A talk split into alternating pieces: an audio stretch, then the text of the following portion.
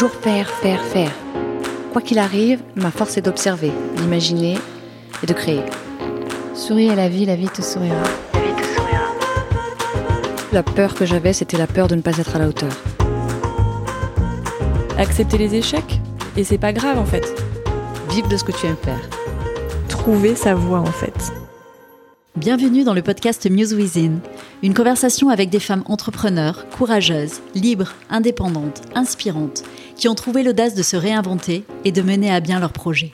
Elles nous racontent leurs histoires, leurs parcours, leurs rêves, leurs challenges, et comment elles se sont épanouies dans un environnement qui n'était pas le leur au départ et dont elles ont su faire une force.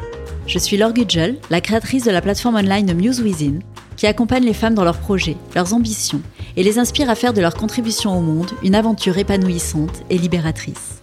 Je vous souhaite une belle écoute en espérant que ces parcours sauront vous inspirer autant qu'ils m'ont inspiré et vous aideront à trouver l'audace de vous lancer à votre tour dans vos projets.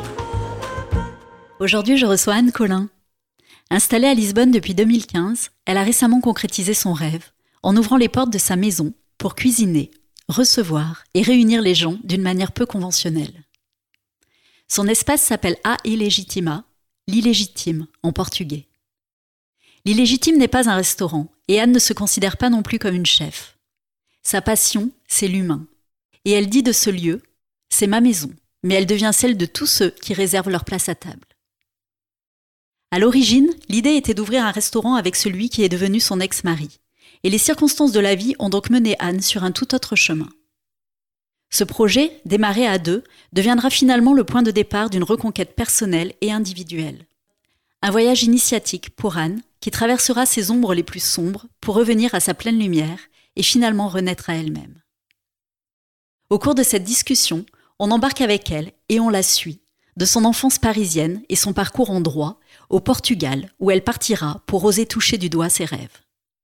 Elle nous partage ses combats, sa dépression, son divorce et la découverte de son hypersensibilité. Diagnostiquée haut potentiel et personnalité zèbre, elle apprend à naviguer au plus près d'elle-même, en assumant ses différences et sa non-conformité, qui après l'avoir longtemps gênée, deviennent peu à peu sa plus grande force. Au-delà de son témoignage d'entrepreneur, j'ai souhaité interviewer Anne parce que lors de ma récente rencontre avec elle, lors d'un beach clean-up organisé par une amie commune ici à Lisbonne, j'ai été tout de suite émerveillée et enthousiasmée par sa transparence, son humanité, sa vulnérabilité, et en même temps la force et la puissance incroyable qu'elle dégage. Autant vous dire que cette discussion nous a mené très loin, et j'espère que vous aurez autant de plaisir à écouter son parcours de femme que j'en ai eu à l'interviewer. Alors attachez vos ceintures, parce qu'avec Anne ça fuse et ça vibre très haut. Je vous souhaite une belle écoute.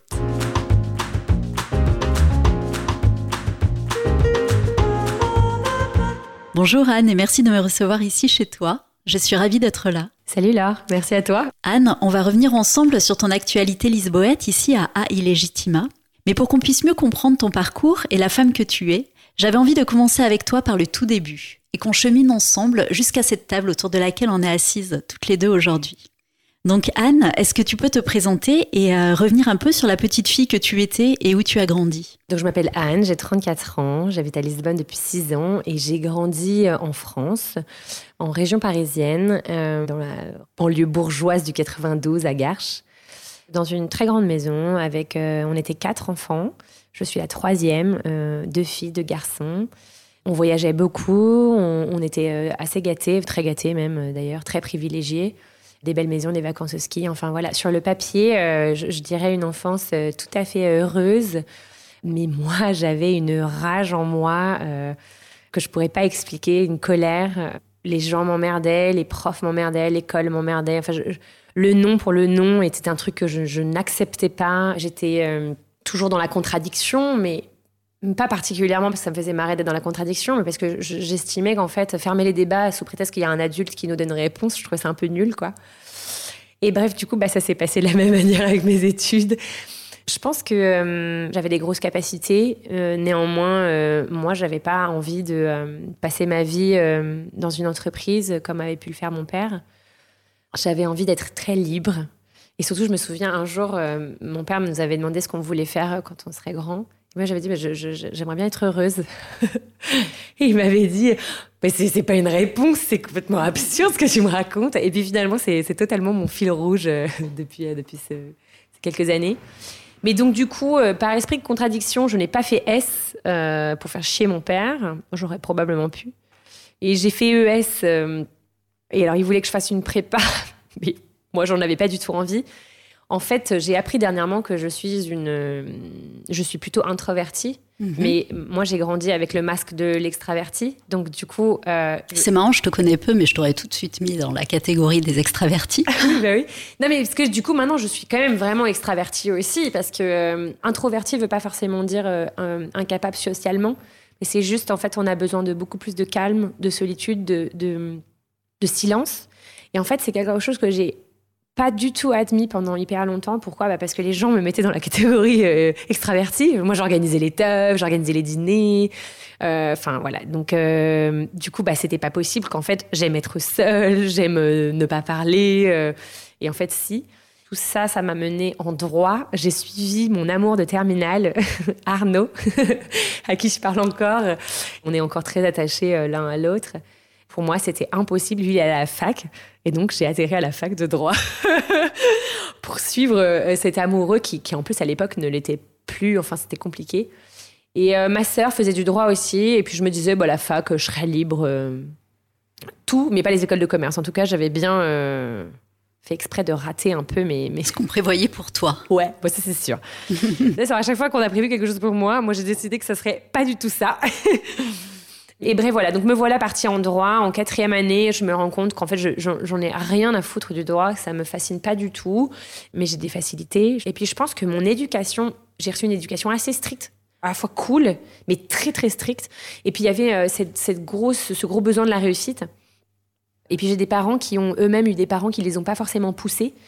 Donc mes parents voyaient comme un acte d'amour le fait de, de, nous pousser, nous, dans les études, dans le sport et tout. Et je leur dis merci aujourd'hui parce que je suis ravie de tout ce chemin parcouru. Pour moi, c'était pas important en fait. J'avais déjà ce côté un peu je veux, je veux vivre. Je réussissais mes années euh, sans foutre grand chose. Jusqu'au jour où j'ai rencontré mon, ex-mari Antoine. Donc c'était en troisième année de droit. J'avais 20, euh, 20 et quelques années, 21 ans. Et euh, je redouble ma troisième année parce que je tombe malade. Ah. J'ai genre une hépatite A qui est un peu comme une mononucléose. Ah et donc je redouble pour une matière. Donc je n'avais rien à foutre de toute l'année, et donc je, pars en stage avocat. Et en fait, là, je m'amuse parce qu'en fait, je rentre dans une vie qui est déjà donc la vie du futur. Donc, j'ai 20 ans et moi, je suis en stage avocat alors que tous mes potes sont à la fac. Je gagne hyper bien ma vie. Je sais pas, mon père s'était débrouillé pour que je trouve des cabinets chambés je gagnais hyper bien ma vie. Et je vis trois quarts du temps chez mon mec qui a 6 ans de plus que moi. Donc, euh, en fait, je le droit, j'en ai toujours rien à foutre. Mais en tout cas, ce qui est sûr, c'est que je me dis genre, ça y est, je tu accèdes à une certaine forme de liberté. Tout à fait, exactement. Indépendance et liberté. Puis finalement, donc, je repars en quatrième année, je, fais du droit des affaires. Et là, je me dis, genre, euh, quatrième année, c'est l'année où on passe le barreau. Et là, je me dis, genre, oh j'ai pas du tout envie de ça. Et donc, je dis à mes parents, écoutez, en fait, c'est pas du tout pour moi, ça. Enfin, il faut arrêter, quoi. Je sais pas ce que je veux faire, mais ça, c'est pas pour moi. Ils me disent, écoute, c'est un peu dommage parce que, en fait, euh, t'es à l'année du barreau, donc tente-le. Ça fonctionne, ça fonctionne, ça fonctionne pas, ça fonctionne pas. Bon, bah, je suis consciencieuse, donc ça fonctionne. Évidemment. je me retrouve avec euh, quatrième année, je passe mon master de droit des affaires, j'ai des bonnes notes, je rentre à l'école du barreau, et là, tu repars pour 18 mois. Ouais. Donc, je fais un master spécialisé en nouvelles technologies de l'information et des communications à Nanterre, toujours. Donc, je suis à Nanterre, donc je suis en bac plus 5, et ensuite, en fait, en bac plus 7. Enfin, 6,5, et demi, quoi. Hmm. Et, tu sais quand même pendant tout ce chemin-là que t'es pas... Euh, tu es pas là où tu as envie d'être. Ouais, et à la fois je suis assez déconnectée, c'est-à-dire que euh, je pense que déjà je, souffre toute ma vie qu'on me qu'on m'explique que qui je suis n'est pas correct pour ce monde-là. Que ce soit mes profs, ma famille, les gens qui m'entourent, parfois mes potes. C'est-à-dire, Anne, elle est, euh, toujours trop, elle est trop intense, elle est trop nerveuse, elle pense trop, euh, elle est trop rapide trop, trop, trop, trop, trop. Et bah, moi, je suis juste moi, en fait. Hein. donc, euh, donc, en fait, se crée, je pense, un décalage. Et bon, après, euh, j'ai toujours eu des, très gros problèmes avec les ruptures. Je suis en train de travailler ça avec un nouveau coach de vie en ce moment, mais j'ai un, un, un, très gros problème avec l'attachement et du coup, bah, la séparation.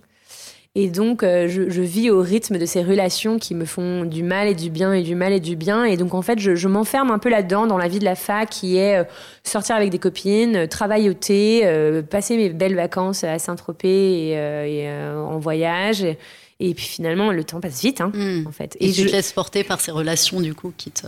voilà, qui, qui- et, et par ces matières qui m'intéressent pas, mais j'ingurgite un nombre d'informations incroyables, j'ai la capacité de les retenir, mais ça m'emmerde. Et après, je me mets en couple avec Antoine, et Antoine, lui, travaille dans la restauration. Et là, je me dis, genre, mais c'est génial ce rythme, franchement. Tu gagnes hyper bien ta vie, et euh, tu travailles euh, la nuit, et tu rencontres plein de gens, et en fait, là, je commence à me dire que mon fil rouge, ce sont les humains, ouais. J'arrête quand même quand, euh, quand je commence à faire vraiment ces passages, notamment le barreau, qui est quand même un- un examen extrêmement violent. Mhm. Donc, je ralentis fortement. Quand et même. moi, je continue mon droit. Et donc, je rentre chez Baker Mackenzie. Mm.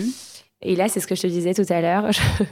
Un jour, je chope euh, une, une infection vaginale. Et cette infection vaginale va durer euh, un mois et demi Donc là, tu es dans les débuts de ton de euh, ma vie d'avocate. de ta vie ouais. d'avocate. Exactement. Ouais. Et, et en fait, j'ai cette infection qui va durer un mois et demi. C'est-à-dire que je ne peux plus m'asseoir. Je suis en souffrance ultime. C'est vraiment un calvaire. Et là, je me dis, OK. Donc en fait, ton corps est en train de te donner une information qu'il faut écouter. Euh, Il y a quelque chose que tu rejettes. Je déteste euh, la vie que j'ai. Je déteste ce monde des avocats qui ne me ressemble pas, ces grosses boîtes et tout. Mais depuis, j'avais déjà fait beaucoup de stages en plein de boîtes différentes. Donc je savais qu'il n'y avait rien qui me convenait. Et en fait, je me dis, genre, euh, bah, il n'y a, a pas d'humanité. C'est le fric, le fric, le fric. C'est facturer, facturer le client. Enfin, genre. Et surtout, ils n'ont pas de respect du travail qui est fait, en fait. Parce que euh, ce côté tout à la demande, tout maintenant, moi, euh. Donc, je dis, genre, niette. Et à l'époque, euh, Antoine avait. il a toujours son meilleur ami et sa femme, que j'adorais qui étaient eux-mêmes en train de se demander un peu comment se détacher de l'emprise des parents, comment vivre sa vie en fait. Et en fait qu'on a le droit de changer d'avis et qu'on a le droit de dire euh, bah, j'ai fait du droit parce que quelque part je- je- ça faisait un peu plaisir à mes parents mais c'est pas du tout Ouais. ça que je veux faire et puis c'est pas grave si je réussis pas ma vie en fait Parce que je sais qu'ils attendent de moi que je réussisse ma vie mais si ça se trouve bah, je vais rien faire d'extraordinaire mais en tout cas je vais faire un choix Donc en fait, tu as rencontré des personnes qui, qui étaient déjà dans ce cheminement-là, dans ce Mhm. travail-là, qui, qui Ouais. ont commencé finalement à t'ouvrir la porte. De, Exactement, de- qui ont senti chez moi, je pense, une brèche et qui se sont dit, bah, on avait clairement des discussions super profondes, très régulières et tout. Et alors, le mec te dit, donc, tu peux choisir ta vie, en fait. Tu, tu, es, tu es libre de vivre ta vie comme bon il le semble. Et donc là, moi, ça fait un, ça fait un énorme. Et on est en 2012. Antoine me demande en mariage. Ou bien c'est moi qui force le truc, j'en sais rien. je sais plus trop. En tout cas, ça arrive. En tout cas, ça arrive. Je pense qu'à ce moment-là, je suis partagée entre euh, rassurer mes parents, ma famille, mes amis et leur dire que je suis quelqu'un de tout à fait normal, que je peux être dans une case, que, qu'ils ne s'inquiètent pas, que je vais réussir ma vie. Et euh, ce besoin de liberté et d'espace et de partir et de faire des choix euh, qui, certes, au début, sont évidemment pas forcément les bons. Ou qui- Enfin, je veux dire, c'est regarder un bébé qui marche. La première fois qu'il marche, il marche en titubant comme s'il était bourré. Je veux dire, on n'arrive pas à une marche assurée en se tenant droit du jour au lendemain. Et ben c'est pareil, ce chemin-là, au début, on fait des choix qui sont pas forcément les bons, qui sont pas forcément judicieux, mais en tout cas, ils sont là. Tu commences à te donner des, des autorisations, Ouais. en tout cas. Ça, c'était il y a Mm. presque dix ans, c'était en 2012. Et donc, t'embarques euh, avec Antoine, du coup, dans le monde euh, de la restauration. Exactement, j'embarque avec Antoine parce que mon gros problème dans la vie, c'est que j'ai ce problème d'attachement. Et donc, moi, je sais rien faire toute seule parce que j'ai tellement peur. Du coup, je me dis, bah, ah, putain, ça y est, euh, ce mec-là, c'est génial, il est dans la restauration, il me demande en mariage, donc on va, on va monter des trucs ensemble ça va être génial. Et ça y est, j'ai les idées, quoi. Et en fait, en 2012, à c'est né dans mon cerveau en 2012 parce que euh, on est à Paris, on visite des tout petits locaux. Je me souviens, à rue Le Mercier, dans le 17e, il y avait un bar à huîtres. Et euh, moi, je me vois déjà avoir un resto avec lui qui soit euh, un resto familial. Il y avait aussi derrière, le derrière, je crois, qui était dans le quatrième, où tu étais vraiment dans une maison. euh, tu vois, tu avais la chambre, je crois, la cuisine, le machin. Tu vois, ils avaient, ils avaient refait, et ça, ça me fascinait. Ouais. Moi, je m'étais dit, bah, je vais créer un endroit, il y aura une bibliothèque, tout sera à vendre, et on y recevra les gens comme à la maison. Et ça, c'était en 2012. C'est fort quand même, parce que dix ans après, c'est Ouais, réel. Et en fait, le truc qui est drôle dans ma vie, c'est que tout ce que j'ai toujours souhaité, je l'ai finalement réalisé. Donc, quand on s'est mariés, euh, évidemment, ça a été très compliqué. les parents, les machins, les trucs, les inquiétudes. Mais bon, moi, je m'en foutais. J'ai décidé qu'on allait partir en voyage. J'avais envie de partir de France depuis longtemps. On est parti faire un voyage initiatique. Et ce voyage initiatique, voilà, il nous aura menés au Portugal. Donc là, tu as embarqué Antoine. Euh, vous, euh, vous avez des projets euh, qui sont en gestation. Ouais. En fait, je pense que c'était ça qui était fascinant avec Antoine, c'est que, bah, en fait, il me, faisait, il me, faisait, confiance aveugle. Et en fait, moi qui avais eu, je pense, des difficultés un peu de vivre ma vie comme je l'entendais, parce que donc j'ai quand même eu des, des, parents qui, sur plein de côtés, essayaient de me protéger parce que je pense qu'ils avaient très peur de cet oiseau libre que j'étais. Et maintenant que je suis maman, je me mets à leur place. Mhm. Je me dis que ça n'a pas dû être facile du tout de faire les bons choix pour, pour gérer cette espèce de. J'étais une boule d'énergie, quoi. Mais donc, Antoine, lui, pour le coup, euh, je disais euh, Amen et il disait Amen, quoi. Donc, euh, il s'est laissé mener au bout du monde. Et donc, on est parti au bout du monde et on est arrivé au Portugal à moto et je suis tombée très amoureuse de la NTJO. Et on cherchait un pays où vivre, un pays dans lequel s'installer, parce que je voulais pas revivre en France. Je pense que ce qui m'animait, et j'ai toujours adoré les langues, donc en réalité, j'aurais dû faire L, avec spécialité langue, euh, parce que j'adore écrire, j'adore les langues. Et en fait, ce qui me fascine dans le fait de vivre à l'étranger, c'est de m'imprégner d'une autre culture, d'une nouvelle langue. Donc moi, je parle trois langues, j'apprends ma quatrième langue, qui est l'italien en ce moment. Bravo.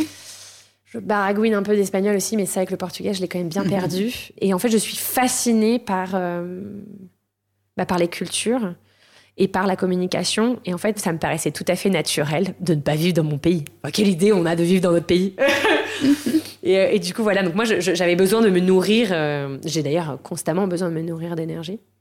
C'était peut-être aussi une façon d'aller euh, d'aller te connecter à cette liberté que tu, à laquelle tu, tu aspirais et que tu n'avais pas eu accès en France finalement peut-être. Exactement.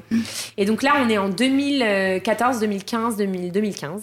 Toute l'année de voyage, c'est 2015. Ensuite, tout s'est enchaîné très vite au Portugal. Donc, on a ouvert un traiteur avec euh, mon, ex-mari. Et puis, on a fait un petit garçon. On a fait environ 300 événements en trois ans, ce qui est énorme. Tout ça dans notre cuisine. Euh. Donc là, toi, tu t'es mis à la cuisine? Oui, en fait, mais non. Euh, il était le chef. Ouais. Parce qu'entre-temps, il avait passé son, son CAP de cuisine. Mm-hmm. Et euh, moi, je m'occupais de tout le back-office. Donc, je faisais les sites internet, je faisais les réservations, je m'occupais de chercher les clients, je m'occupais des menus, de la communication. Et évidemment, je faisais la production avec lui, ainsi que le travail sur site. D'accord. Et en fait, euh, les frustrations sont montées parce qu'on cartonnait. Là, je suis retombée sur, des, euh, sur les feuilles Excel de notre dernière année 2018. C'était hallucinant les montants. Enfin, je veux dire, on faisait des événements de 5, 6, 10 000 euros. Donc là, c'était des événements privés où vous, que vous organisiez et, et, euh, mhm. et vous étiez. Les, donc Antoine était le chef. De, oui, on était le traiteur. D'accord. On, avait appelé ça Maison Le Grand parce que euh, moi, je voyais ça comme Maison Le Nôtre. la meuf qui avait pas du tout de problème d'ego. Et je m'étais dit, genre, bah, euh, Le Grand, c'est quand même, c'est beau comme nom, tu vois. Ah ouais, moi, je m'étais, je m'étais mis dans un. Je pense que je me suis mis dans un, dans un mariage. et puis tout était la perfection. C'est-à-dire qu'en fait, du coup, donc j'avais commencé un peu à être sur les réseaux sociaux, j'avais un blog et tout, et en fait, tout était vraiment la perfection. On, vivait notre meilleure vie. Les gens nous enviaient. On était le, couple successful de 2015 à, on, va dire 2017, 2000, euh, allez, 2017, 2018. C'est-à-dire qu'en fait, quand je commence à dire que ça part en couille, les gens me regardent et me disent bah, bah non, c'est pas possible. Mm. ta vie est parfaite. Mm. Tu vis au Portugal, il fait hyper beau, ton petit garçon est un amour, ton mari est hyper beau gosse, vous avez un, truc super successful et tout. En fait, c'est du mytho.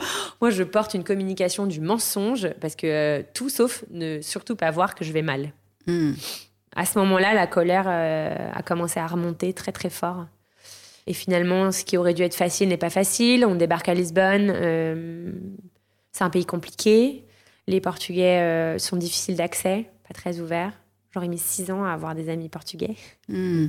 Euh, et l'intégration se fait difficilement. Et moi, je refusais en fait d'être intégrée par les Français. Et en même temps, c'est marrant parce qu'on avait choisi un nom français, donc c'était un peu antinomique, c'était un peu, un peu chelou, tu vois. Je suis face à énormément de problèmes dans mon intégration. Et puis je suis fatiguée. Une solitude. en fait, voilà. Et puis euh, la grossesse euh, se passe mal. Deux, trois trucs dans la grossesse. Je me prends un postpartum, je me prends une dépression postpartum, mais que je découvrirai que. Euh, donc j'ai eu mon petit garçon en 2016, en novembre 2016. Et je m'avouerai officiellement avec un psy que je suis en dépression en mars 2020. Ah ouais. Donc moi, je me prends quatre ans de machine à laver, ouais. Ouais. Mais comme je suis assez résiliente et super, euh, j'ai j'ai une énergie de ouf, Mhm. bah, je continue en fait. ouais. Donc que se passe-t-il Ouais, tu euh, camoufles dans, dans, dans l'action, quoi. Ouais, et donc il y a exactement trois ans, enfin ça fera trois ans le 26 décembre 2018, après euh, deux mini burn-out, je vomis toute ma haine contre mon mari à l'époque. En fait, je, je n'en peux plus de ne pas être soutenue. Je me sens extrêmement seule, en fait. Mm. Et c'est très difficile d'être seule quand t'es trois. Ouais. En fait, il ne m'écoute pas, il veut pas me parler, il n'a pas de réponse émotionnelle et affective à, à, à- à ma- à mes douleurs et à, ma, à, mon, À ta détresse. à ma détresse. ouais. Ouais. Et je suis loin de mes parents et avec mes parents, c'est encore très conflictuel. Pourquoi? Bah Parce que eux, ils- quelque part, j'ai l'impression qu'ils vont me dire ah, ah, ah, on t'avait bien dit. Enfin, tu vois Mm. ce que je veux dire Et pourtant, ils l'ont jamais fait. Mais en tout cas, moi, je suis persuadée, croyance limitante, Mhm. que, euh, que c'est ce qu'ils vont me dire.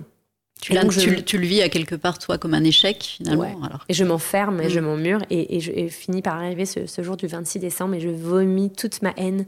C'était d'une violence, je m'en souviendrai toute ma vie. Et je décide de partir en voyage, dans mon voyage initiatique, Toute seule. seule, pour la première fois de ma vie. Je lâche mon mari et mon enfant et je pars pendant trois semaines. Et quand je reviens, je quitte mon mari. Et tu es partie où pendant trois semaines? Moi, je suis partie en Algarve et en Alentejo. Euh, Ça a été extraordinaire à faire ce que je fais. J'adore voyager. Je, je suis une Ouais. passionnée des rencontres. Donc, je vais rencontrer euh, des, des, des artisans, je vais rencontrer des, des, des- humains, quoi. Du coup, tu es partie comme ça, du jour au lendemain? Du Tu jour au dit, euh, j'ai besoin de. Faut Ouais. que je me casse. Et c'est drôle parce que c'était le 8 mars. Mm. Euh, donc, c'était un 8 mars, le 8 mars 2019. Et je me casse. Exactement comme quand j'ai arrêté d'être avocat. Je me souviendrai toute ma vie aussi cette engueulade que j'ai eue avec mes parents quand je leur ai dit que j'arrêtais d'être avocat parce que c'était très dur. Enfin, ils ont dit des choses très difficiles. Et là, c'était pareil. J'appréhendais tellement le fait de leur dire, bah, pourquoi? Parce que j'ai conscience que quand on se marie, bah, ça coûte de l'argent. Il y a, y a ça, puis il y a euh, l'inquiétude qu'on peut aussi euh, leur, euh, leur faire subir, euh, liée au fait que bah, qu'est-ce que tu fais quand tu es toute seule et tu as un enfant et tu habites à l'étranger en plus? Mais moi, c'était plus possible en fait. Mhm.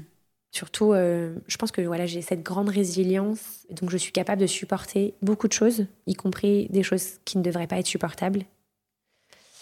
Alors aujourd'hui, je m'améliore, j'essaie d'apprendre mieux à me connaître et à mettre mes limites. En revanche, quand je décide que c'est terminé, c'est juste, c'est plus possible. Ouais. Et puis ce qui était très difficile, c'est qu'on était quand même très liés. Donc euh, on avait acheté cette maison dans laquelle tu te trouves, qui, qui est ma maison, mais on l'a acheté, euh, on l'avait acheté pour y faire notre restaurant. Voilà, vous étiez sur un projet euh, Exactement. Ah oui, professionnel moi, je, commun. je- je quitte mon mari en, dans, dans le dans l'ouverture d'un restaurant. Voilà, donc tu quittes aussi effectivement la, la- ta perspective professionnelle euh, à ce moment-là. Exactement. Ouais. Et puis surtout, je ne suis pas la chef. Mm. Mais si tu veux, c'est entre faire semblant pendant les deux premières années et euh, assumer ce que je suis en train de faire. C'est-à-dire que je préfère. À l'époque, moi, j'ai mis tout mon argent dedans. Et donc, je préfère, je dis ça à mon père qui me dit, mais non, mais c'est pas possible et tout, il devenait dingue. Et je dis, écoute, je crois que je préfère tout perdre mon argent, repartir avec zéro, Mhm. Que de continuer. que de dans continuer état. dans, dans, dans, dans Mm. cette, dans cette fausse vie, en fait. Mm. Parce que même physiquement, euh, c'est assez fou, l'évolution. C'est-à-dire que si tu reprends des photos de moi euh, entre mes 25 et mes 31, j'étais grise. Ouais. J'étais grise, j'étais éteinte. Tu te Alors que- reconnectes. Alors que c'est pas du tout ce qui me me qualifie en Ouais, fait. ouais. Je sais que j'ai je, je sais que je suis assez lumineuse, que j'ai cette énergie très positive et tout. Je- je- les gens me le disent très souvent. Donc maintenant je sais que c'est quelque chose qui est chez moi. Forcément, quand je quitte mon mari, euh, si tu veux, euh, bah là t'es dans un shoot d'adrénaline en fait. Donc là, qu'est-ce qui se passe Comment, Voilà, tu, euh, passe Donc là, comment je- tu rebondis de Je ça loue une maison en Alentejo, dans mon petit village que j'adore, et je commence à faire des allers-retours. Et donc en fait, on est en 2019. Donc tu décides de rester au Portugal. Ouais. Bon, là, il y a eu quand même des discussions, genre, est-ce qu'on rentre en France? Mais en fait, non, c'était pas possible. En vrai, ça, c'était vraiment, genre, si on était rentré en France, ça aurait été la peur. Vraiment, ça aurait été, euh, on est rentré parce qu'on a peur. Ouais. Donc, quelque la part. motivation n'était pas la, la Ouais. bonne. Ouais, exactement. Donc, non, on reste. Et puis, il y a quand même un investissement. Enfin, rentrer, ça aurait, dit- ça aurait été dire aussi, genre. euh, Ouais, bah, parce je- que là, vous étiez, pas, euh, pas ouais, vous étiez même- embarqué dans la, dans, du coup, dans la rénovation de, de cette ce maison. lieu. Ah ouais, mais non, elle était déjà finie la rénovation, tu vois. Genre, euh, donc on est, quand je le quitte, on est en mars 2019. On est censé emménager euh, dans la maison familiale, comme il l'appelle, qui n'est absolument pas la maison familiale, parce que en fait, j'y- ai vécu finalement jamais euh, avec lui. D'accord. C'est une maison dans laquelle je vis seule avec Archibald depuis, euh, depuis, depuis que je l'ai achetée. Mhm. Et les travaux du restaurant se terminent en septembre 2019. D'accord. Et en fait, à ce moment-là, ça j'ai un côté très naïf, je pense. Mais pour moi, c'est facile, même s'il y a une rupture, qu'on reste en bon contact. Mhm. Pour moi, il était évident que nous allions ouvrir ce restaurant avec Antoine. Que, le, que le, le projet continuait. Ouais. Parce que j'ai cette capacité, je pense aussi, je suis hyper ambitieuse, euh, sans être un requin, mais je, je, je, voilà, j'ai envie de, de m'épanouir et de réussir professionnellement en tant que, en tant qu'entrepreneur. Et donc, pour moi, c'était une évidence que quand on met autant de thunes dans un endroit, puis n'oublie pas, hein, moi, c'était un projet qui était dans ma tête en 2012, tu vois. Ouais, donc toi, tu avais dissocié finalement le, le projet pro, ce qui se passait de, de, votre histoire euh, d'amour. Mais parce que je pense que j'ai. Bah attends, on travaillait ensemble, donc si tu fais pas ce travail-là de dissociation, bah c'est l'enfer, tu vois. On était déjà tellement interconnectés. En fait, c'était une relation qui était assez toxique. Attention, je ne dis pas qu'il était toxique, je dis que c'était la relation qui était toxique. On- nous étions euh, dépendants affectifs l'un de l'autre. Et donc, euh, on se faisait subir l'un et l'autre beaucoup de souffrance. L'enfer. Non, c'est l'enfer. Parfois, j'en parle et je pense que c'est bien quand même d'en parler parce que, euh, parce que d'abord, on n'en meurt pas. Non, tu vois, sûr. je suis devant mais, euh, toi, euh, souriante, ouais, euh, Mais euh, j'ai vécu beaucoup de traumatismes. Mm. Encore une fois, par ce- cette capacité de résilience, ben, j'ai pas. euh, je me suis, je me suis pas arrêtée sur ces traumatismes en fait. hmm. Et même plus que ça, j'ai envie de dire, tu, tu, enfin voilà, tu, tu, tu continues ton chemin et tu, et, et- et j'ai envie de dire, tu t'en sers presque de, de, de tremplin pour, euh, Ouais. pour aller te connecter euh, À toi-même Ouais. et finalement à, voilà, à te, te libérer encore plus. Bon, après, euh, ça, c'est joli parce qu'aujourd'hui, on est en 2021, euh, que à l'aube de ce décembre, de cette période que je n'aime pas du tout. est-ce que je vais bien? Oui. Ouais. Je vais très bien. Et est-ce que, euh, est-ce que je terminais mon travail? Pas du tout. Je pense même que mon travail euh, tout à fait perso commence enfin. C'est-à-dire que je, je- je- aujourd'hui, euh, je, je ne suis plus en relation du tout. Et donc, je vais enfin c'est pas enfin commencer, parce que je l'ai commencé, mon travail, évidemment, je l'ai commencé en 2012 quand j'ai fait ses premiers choix.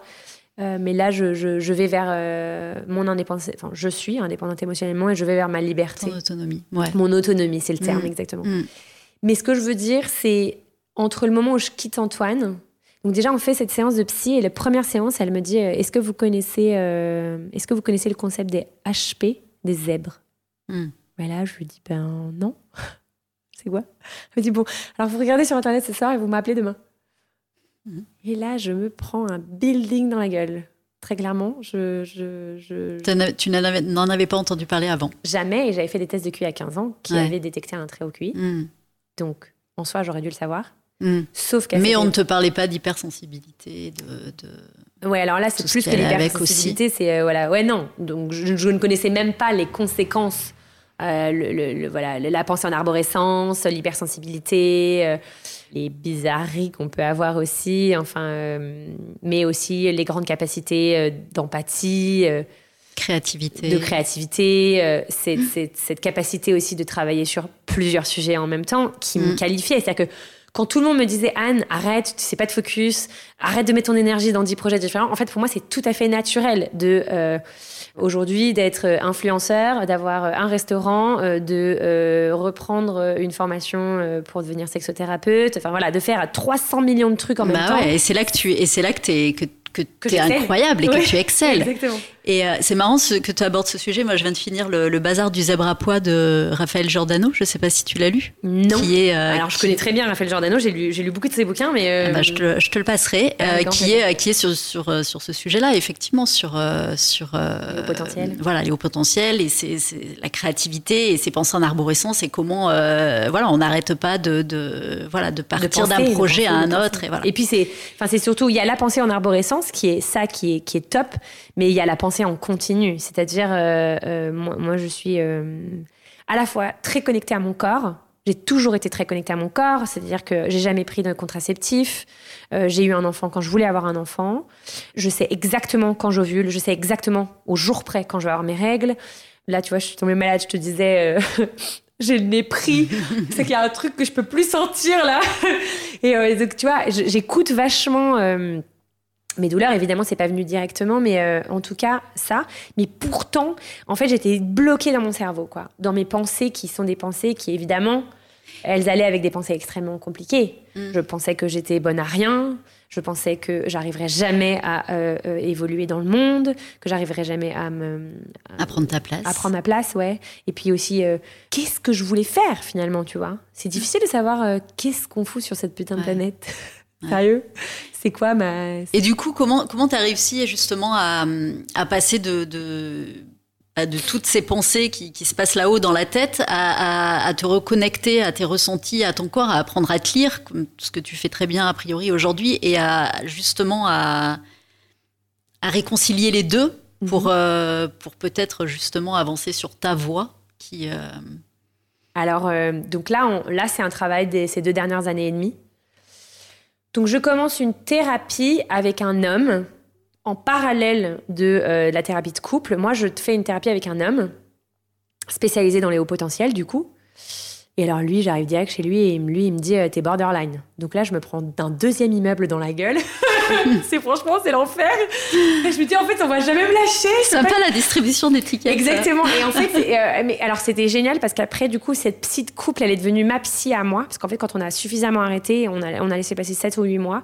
Et un jour, j'étais vraiment dans une détresse émotionnelle. Quand le Covid a démarré, j'étais vraiment dans une détresse émotionnelle très forte. Donc là, j'atteignais le pic de ma dépression.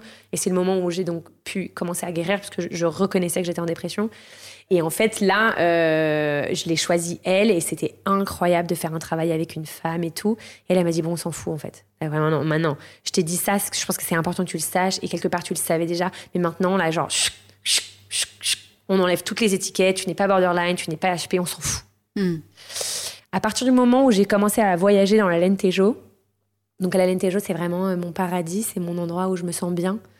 Euh, c'est très mystique le village où je vais et, euh, et là-bas, je m'y sentais bien. Et ça, c'est mon introversion qui, qui a enfin parlé en fait.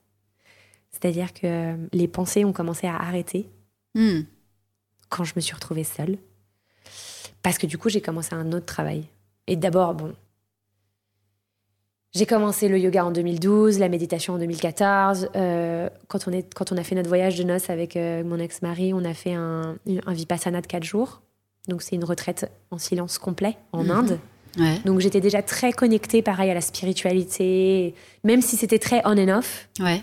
euh, j'ai toujours été très connectée à la respiration, à, à- à essayer de comprendre comment est-ce qu'on pouvait toujours améliorer les relations. Ouais. C'est-à-dire, ouais, là, on crie, on gueule, c'est chaud, on s'insulte et tout, mais on va de bon, ok, on respirons, excusons-nous, et, et comment est-ce qu'on peut faire partir euh, de meilleures bases, quoi? Bon, ça, c'est assez difficile quand tu es seul à le faire. Il faut un peu de répondant en face. Mais euh, en tout cas, j'étais déjà dans cette euh, donc, spiritualité. Donc, je, je loue une petite maison en 2019 et je vais donc très, très souvent avec mon 4x4 euh, me marrer, quoi. Et là, je cours, euh, je médite, je lis et je me fais des méditations de la petite fille. Donc, en fait, ce sont des méditations euh, quasiment hypnotiques que je me fais, que je me fais seule. Ouais. Euh, c'est pas quelque chose que je recommande à- à- à- aux personnes qui ne savent pas méditer ou qui commencent leur chemin sur la méditation parce que ça peut être extrêmement violent. Parce que. euh, C'est si- quoi que tu appelles la méditation de la petite fille? Bah, En fait, tu te mets dans un mode méditatif prolongé, Mhm. quasiment en hypnose. Tu suis une voie qui va t'emmener dans ton enfance par. Alors, ça peut être des portes, ou bien un train, ou bien, en tout cas. Mais ce sont des méditations qui peuvent durer une heure, une heure et demie, deux heures. hein. C'est des, des états méditatifs Mhm. extrêmement profonds et où tu vas euh, bah, chercher, en fait. Hmm. Et du coup, moi, là, c'est la première fois où je me suis concentrée, euh, je me suis, je me suis euh, confrontée à euh, mon enfance joyeuse. Et en fait, Mhm. dans cette méditation, ils disent genre retrouvez un des moments joyeux de votre enfance. Et je ne peux pas retrouver de moments joyeux de mon enfance. Je n'en trouve aucun. Hmm. Je me sens juste incomprise, malheureuse, avec tout le temps entourée de relations assez toxiques, de gens qui, qui me traitent mal, et je me laisse me traiter mal. Et ça, c'est un assez grand fil rouge aussi euh, dans ma vie. Et euh, donc, c'est pour ça que j'en arrive à l'amour de soi, la reconnexion, mon besoin d'être seule aussi, et, euh, et, voilà, enfin de, de m'accorder euh, Hmm. la tendresse et l'amour que je mérite. Ouais. Et ça, c'est des méditations que tu fais seule? Exactement. Et là, on est en plus, non seulement je l'ai fait seule en 2019, Hmm. mais en plus, je suis au tout démarrage. Donc, si tu veux, aujourd'hui, ça serait finger in the nose. Parce que depuis deux ans, j'ai fait un énorme travail. Mais à l'époque, c'est très compliqué. Et là, ce que j'ai fait depuis deux ans, c'est plutôt genre, enfin, me rapprocher de mon féminin, Hmm. me reconnecter à mon féminin. Et ça, ça a été un, long travail, très difficile, mais magnifique. Et du coup, cette psy, je pense que voilà, ça, ça- c'était pas sans raison. J'avais besoin d'une énergie féminine, j'avais Mm. besoin d'une énergie calme, j'avais besoin de, de- de quelqu'un euh, de très différent. Et ça a été extraordinaire. Et en fait, je me suis autorisé ce travail. T'as rééquilibré ton yin et ton yang. Ouais. Et euh, bah, je, je vous cache pas que c'est d'une violence inouïe. hein. Euh, une thérapie, c'est violent. Parce qu'on va dans le passé, on va dans le présent, on va dans nos parts d'ombre, on va dans. euh, voilà, je, je, je- je- ce que tu fais, ce que tu fais pas. Mm. Je suis une assez grande procrastinatrice parce que. bah, parce que. J'ai du mal à te croire quand tu dis ça parce que tu, tu, tu parais tellement dans la. Dans l'action, Ouais. je suis vachement dans l'action, mais je procrastine à fond. Pourquoi? Parce que euh, j'ai un problème avec la perfection. Donc, du coup, je, si c'est pas parfait, bah, c'est pas possible. Hmm. Donc, je fais pas. Hmm. Mais je fais beaucoup. Et du coup, je commence ce travail-là et j'amorce une certaine forme de liberté. Je pars à Venise avec un de mes potes designers. C'est incroyable. Je le suis sur les créations des vases de Murano qui sont là. Et puis tout va bien. Euh, J'ai un groupe de potes, ça va. Je commence à récupérer de l'énergie aussi. Ouais, donc J'en ai envie. tu vois, exactement. Je commence à avoir marre de rien faire et tout. Et un jour, mon petit garçon revient et me dit Ouais, le resto de papa.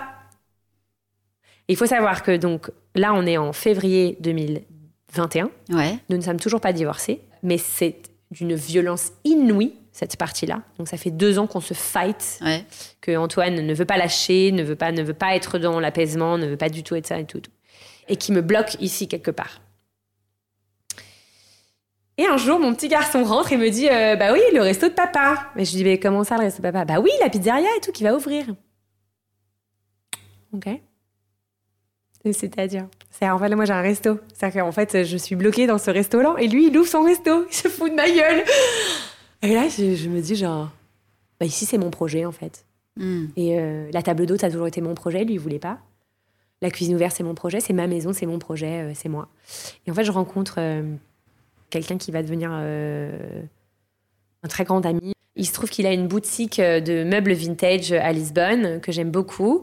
Et il me dit, bon, tu fais chier avec ton lieu, c'est quoi le problème? En gros, en, sérieusement, de quoi tu as besoin, quoi? Mhm. et je lui dis, ben, il faut que je le vende parce que ça n'arrivera jamais, Antoine, hein, et tout. Donc, mais comment veux-tu que je le vende? C'est un resto qui a jamais ouvert. Enfin, je veux dire, personne va l'acheter. Ou alors, ils vont me dire, euh, va te faire foutre, je te le paye euh, 3 à 3 grammes, tu vois, parce que euh, forcément, il y a que des énergies un peu cheloues, tu vois. Oh, il me dit, tu me fais chier, je vais te mettre trois lampes, euh, et puis tu vas arrêter de m'emmerder avec ton truc, on va faire des photos, puis tu vas le vendre. Enfin, je veux dire, euh, merde, c'est quand même pas compliqué. Puis il met une lampe, une deuxième lampe, une troisième lampe. Puis je commence à faire à bouffer pour des potes ici, tu vois. Ouais. Et là, il me dit genre, mais meuf, t'es chef? Mais pourquoi tu l'ouvres pas ce resto? Tu te fous ma gueule ou quoi? Mais je lui dis, mais n'importe quoi, je suis pas chef, c'était mon ex-mari, genre moi je suis pas chef, n'importe quoi. Parce que là, du coup, tu cuisines et il se régale, c'est ça? Et il me dit, bah si, en fait, t'es chef. Et en plus, t'es pas que chef, parce qu'en fait, tu fais de l'événementiel, tu... Et puis en plus, tu fais toute la communication. En fait, euh, pourquoi tu fais pas ce putain de... Pourquoi tu l'ouvres pas, tu vois? Moi, syndrome de l'imposteur de ouf. Mais trop pas, trop pas, il faut que je mette ça derrière moi et tout. Non, non. non. Donc on est en février 2020, mars 2020. Et puis finalement, bah, je prends plaisir. Et puis les, les- mes divas arrivent. Donc j'ai deux divas sur mon mur, vous ne les voyez pas. Mais euh, donc il y a Marilyn Monroe et euh, Brigitte Bardot Ouais. qui sont quand même euh, des, euh, bah, des personnalités assez, assez fortes. Alors, je ne les ai pas choisies, c'était des, c'était des, des Qui ont toutes les deux un sacré regard d'ailleurs sur, Ouais. les, sur le choix des visuels. Ouais. Et qui sont donc des lithographies que mon, mon ami avait. Et puis, on met ce fauteuil là-bas, que j'appelle Anita, qui est mon fauteuil de thérapeute. Ouais. Et puis, je passe des soirées à regarder mes divas. et à me dire, genre, bah ouais, c'est vrai, en fait, je pourrais. Et puis, on commence à triper. Et à Légitima. Et en fait, l'histoire veut que je, je- je suis dans la rue du duc de la Foëche, que le duc de la Foëche était euh, le fils illégitime d'un roi illégitime. D'accord. Autant son père, ça s'était passé pour qu'il soit euh, euh, roi, Ouais. autant lui, c'était impossible. Donc il était le duc, un peu euh, mis euh, au. Donc ça, c'est ton, c'est, ton adresse, hein, quand Ça, même. c'est mon adresse, ouais. C'est intéressant. Attends, attends, attends, attends, c'est pas du tout fini. et donc, euh, euh, il était un peu mis au rebut de la société, très loin à Beato, dans ce palais que tu as visité, Ouais, qui, est- qui est qui est donc chez mon voisin, qui est magnifique. une pure merveille, qui est un, qui est un véritable gem. Et comment s'appelait la femme euh, de, euh, du duc? Anne, ma sœur Anne. Anne. Elle s'appelait Anne de Verger. Et là, je me suis dit, what the C'est incroyable, cette histoire. Ouais, c'est incroyable. Là, je me suis dit, ok, donc Anne, c'est moi, et donc je suis l'illégitime à Illégitima. Et donc, évidemment, là commence toute une. Donc de là est venu le nom. Alors, non. Le nom est venu d'avant, d'Antoine. On avait- Ouais. Mais c'est drôle parce qu'on avait appelé le resto ou Illegitimo. D'accord. Parce que c'était le resto illégitime, parce qu'il était dans cette. En lien avec l'adresse. Avec l'adresse, ouais. D'accord. Et que nous, on se sentait un peu les illégitimes en tant que Français. Euh, je rappelle, l'intégration était très difficile, donc on était les illégitimes du Portugal. D'accord. En réalité, je ne connaissais pas du tout encore l'histoire de Anne. Je vais la découvrir après. D'accord. Encore plus incroyable. Là, je suis tombée des nues. Et en fait, un jour, on tripe et ils me disent trop pas illégitimo ici, c'est complètement illégitima. Et en fait, d'un coup, ça, là, ça a fait genre, bah, grave. Parce que oui. Et puis, illégitima, donc ça veut dire les légitimes. Et quelque part, les légitimes, c'est très. euh, je trouve que c'est très marqué avec le syndrome de l'imposteur, que je vis avec énormément de violence tous les jours. Parce que j'ai l'air hyperactive comme ça et tout. C'est vrai, ma vie, euh, j'ai. Enfin, Il y a des gens qui me disent genre. On dirait que t'as 150 ans en fait. c'est vrai que j'ai fait des millions de trucs déjà. Tu vois, j'ai changé ma vie 350 fois et tout. Mais, euh, mais moi, j'ai l'impression de rien faire. J'ai l'impression de rien foutre de ma vie. C'est. Mais ce que te dit ton syndrome de l'imposteur, en ouais, fait mon syndrome D'accord. d'imposteur, il me dit que je suis capable de rien, qu'en fait tout ce que je fais, je le fais, mais en réalité, euh, genre, euh, bah, j'ai trop pas la légitimité pour le faire, parce que je suis pas chef, parce que ceci, parce que cela. Moi, j'aime à penser que euh, on, a, on, on s'est construit on a grandi en portant des masques euh, pour se protéger, pour, euh, pour se préserver, et que et qu'en fait, c'est quand on commence à tomber les masques qu'on se, qu'on se, sent imposteur parce qu'on n'avait pas l'habitude d'être sans. Ouais. Et en fait, finalement, j'aime bien penser que ce syndrome de l'imposteur, il nous relie finalement énormément à nous-mêmes et que quand on le ressent, eh ben, c'est super bon signe en fait. Ouais, je suis assez d'accord. Donc, euh, ressens-le et, et ressens. ressens-le comme ça, et tu vas voir, ça va, ça va tout changer. Non, mais ouais, non, mais aussi parce que euh, il faut savoir que donc tout ce que je vous raconte, je le fais en même temps qu'une dépression. J'ai comme un espèce d'instinct Ouais, de tu- survie. Donc en fait, euh, je suis toujours dans cette dualité. C'est-à-dire à la fois, euh, je suis complètement amorphe et à la fois, je suis euh, à donf. Mais bon, là, quand même, ça va mieux. Et donc, j'ouvre à Illegitima le 26 mai, euh, le 26 mai euh, 2021. 2021. Et j'y, euh, et j'y organise des dîners publics à l'époque, deux fois par semaine, et c'est un carton. Mais euh, là, je fais un mini burn-out à nouveau parce que donc il faut savoir que je fais tout toute seule. Ouais. Donc je fais la communication, les courses, la cuisine, le service, le rangement. Et j'ai un petit garçon de 5 ans. Hmm. Alors je me connais, mais le problème c'est que j'apprends à me connaître de mieux en mieux, mais je tire toujours sur les cordes. Hmm. Et qu'est-ce que tu appelles du coup là Tu dis que tu organises des dîners publics. Qu'est-ce que tu qu'est-ce que tu appelles un dîner public? Bah alors en fait un dîner public c'est euh, 12 personnes qui se connaissent pas. D'accord. Enfin ou en tout cas euh, 6 couples. Mhm. Des gens euh, Qui viennent ici dans une motivation de, de rencontre, de d'expérience. Exactement. Ils viennent ici dans une, dans une motivation d'expérience et moi je prends un plaisir fou. Je rencontre des tonnes de gens qui font au- aujourd'hui partie de mon cercle d'amis euh, très très très cher. Et, euh, et voilà, je me marre et surtout je découvre que je sais cuisiner. Ça, c'est quand même une putain de révélation parce que donc moi j'ai une grand-mère et une mère qui sont des excellentes cuisinières. Mais euh, donc ma grand-mère, a- on avait une maison de, de campagne euh, quand on était petit que j'adorais d'ailleurs. Quand j'ai dû aller chercher mes moments heureux, c'est là-bas où je me suis Mm. euh, dans, dans le verger. Putain là par contre je viens de faire le Anne de verger dans le verger, euh, dans ce magnifique verger qu'ils avaient. Là, très connecté à la bouffe aussi, parce que j'ai les souvenirs de ramasser des laitues et surtout de ramasser des framboises dans des pots de faisselle, tu sais, faisselle de riant, et on, on allait, et en fait, on arrivait, il n'y avait plus de framboises, alors on repartait chercher les framboises pour la tarte aux framboises. Et c'était le jeu, et c'était génial. Donc là, tu as des reconnexions ouais, à la joie de, de, de la petite fille dans, dans, Dans la bouffe. Dans la bouffe. Ouais, et ce qui est drôle, c'est que j'ai, ma, mère, ma mère te dira que j'étais une, une, une- une- une petite fille assez compliquée avec la bouffe. Donc, euh, moi, j'étais une très grande sportive et je n'aimais pas le gras. Il y avait plein de trucs qui me dégoûtaient. Je j'ai jamais été chiante avec la bouffe, vraiment. C'est-à-dire, j'ai pas eu de problème non plus de. de D'intolérance ou de... Ouais, enfin même, tu vois, de boulimie ou d'anorexie et tout. Non, mais j'étais piquée. Il y avait des trucs, tu pouvais pas me les faire bouffer parce que c'était trop grave, parce que mon, mon estomac supportait pas et tout. Et puis, voilà, j'aimais pas tout, quoi. Et euh, ma, deuxième reconnexion, c'est avec Antoine. Un jour, il m'a fait manger euh, le navet le, plus incroyable de ma vie. Je lui disais, mais non, c'est dégueulasse. Et il me dit, mais non, tu vas voir, ça va être trop bon. Et il l'a cuit au beurre et c'était évidemment trop mm. bon. Et donc, j'avais cette grand-mère qui organisait tous les week-ends. Donc, ils avaient une très grande propriété de 14 hectares. Et tous les week-ends, il y avait 40 personnes. Enfin, tu vois, toutes les familles, les petits-enfants, les enfants, des potes et tout. Donc, moi, toute ma vie, j'ai vu des gens qui recevaient, en fait, tu vois. Donc, elle recevait et elle, avait fait les cours Le Nôtre, qui à l'époque n'était pas du tout ton cours de trois heures. Hein. C'était mm. trois semaines. Et si tu veux, j'ai des souvenirs de. Euh, là, j'ai un vieux livre de Nonos qui est d'ailleurs qui n'est plus édité. Je crois que ça s'appelle euh, Petite fête entre amis. Et l'autre, c'est euh, Savoir vivre, un truc comme ça. Mais si tu veux, c'est des trucs que tu ferais plus jamais, qui sont super kitsch. Euh, mais des trucs congelés, enfin, et qu'elle fait encore. Hein. Mmh. Aujourd'hui, elle a 90 ans, elle reçoit encore sa famille et elle cuisine tout. Et une mère qui a organisé des dîners toute sa vie.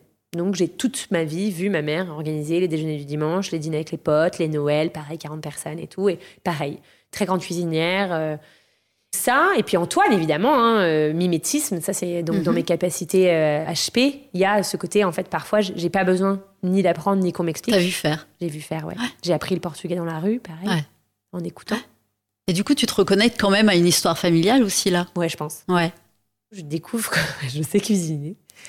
Et c'est un chemin, hein, parce qu'en réalité, il y a plein de trucs que je sais pas faire et c'est très frustrant. Et donc voilà pourquoi, euh, d'où vient par exemple le syndrome de l'imposteur, ou bien d'où vient la procrastination, bah, bah, parce que c'est frustrant de ne pas savoir techniquement cuisiner. De ce que j'ai vu, moi, les gens se, régalent chez toi. j'ai une cuisine très instinctive. Ouais. Et, euh, et surtout, j'y mets tout mon amour. Et je pense que c'est pour ça que ça fonctionne bien. Euh, c'est parce que euh, je choisis des très beaux produits et j'y mets vraiment tout mon cœur. quoi. C'est-à-dire que c'est un véritable plaisir, non seulement de cuisiner, mais de vous recevoir chez moi. Je suis toujours très heureuse. Donc, je mets une jolie table, il y a toujours un très joli apéritif là sur le bar. Ouais. Il y a de la musique, j'ai fait des playlists. Euh, euh puis voilà, enfin la déco, tu vois. C'est vraiment un endroit qui, est, qui, est, hyper chouette, euh, tu es très intimiste, tu te sens bien et tout. Et donc ça, c'était euh, mai-juin. Et on, je fais mon premier événement, c'était mais ça s'appelait I Legitimize on Fire. Et on a fait un dîner de maboule où on a tout fait, genre tout a été créé de A à Z pour ce dîner. Et je pars en vacances. À la rentrée, il faut que je rouvre le restaurant. C'est très compliqué de remettre l'énergie pour réouvrir un truc, c'est-à-dire de refaire venir les gens, de mm. re, tu vois, genre tout, mm. ça demande vraiment beaucoup d'énergie et je, sens qu'il faut que je me repose un petit peu. Mais finalement, je l'ouvre fin juillet, euh, fin septembre. Je me relance dans le bain.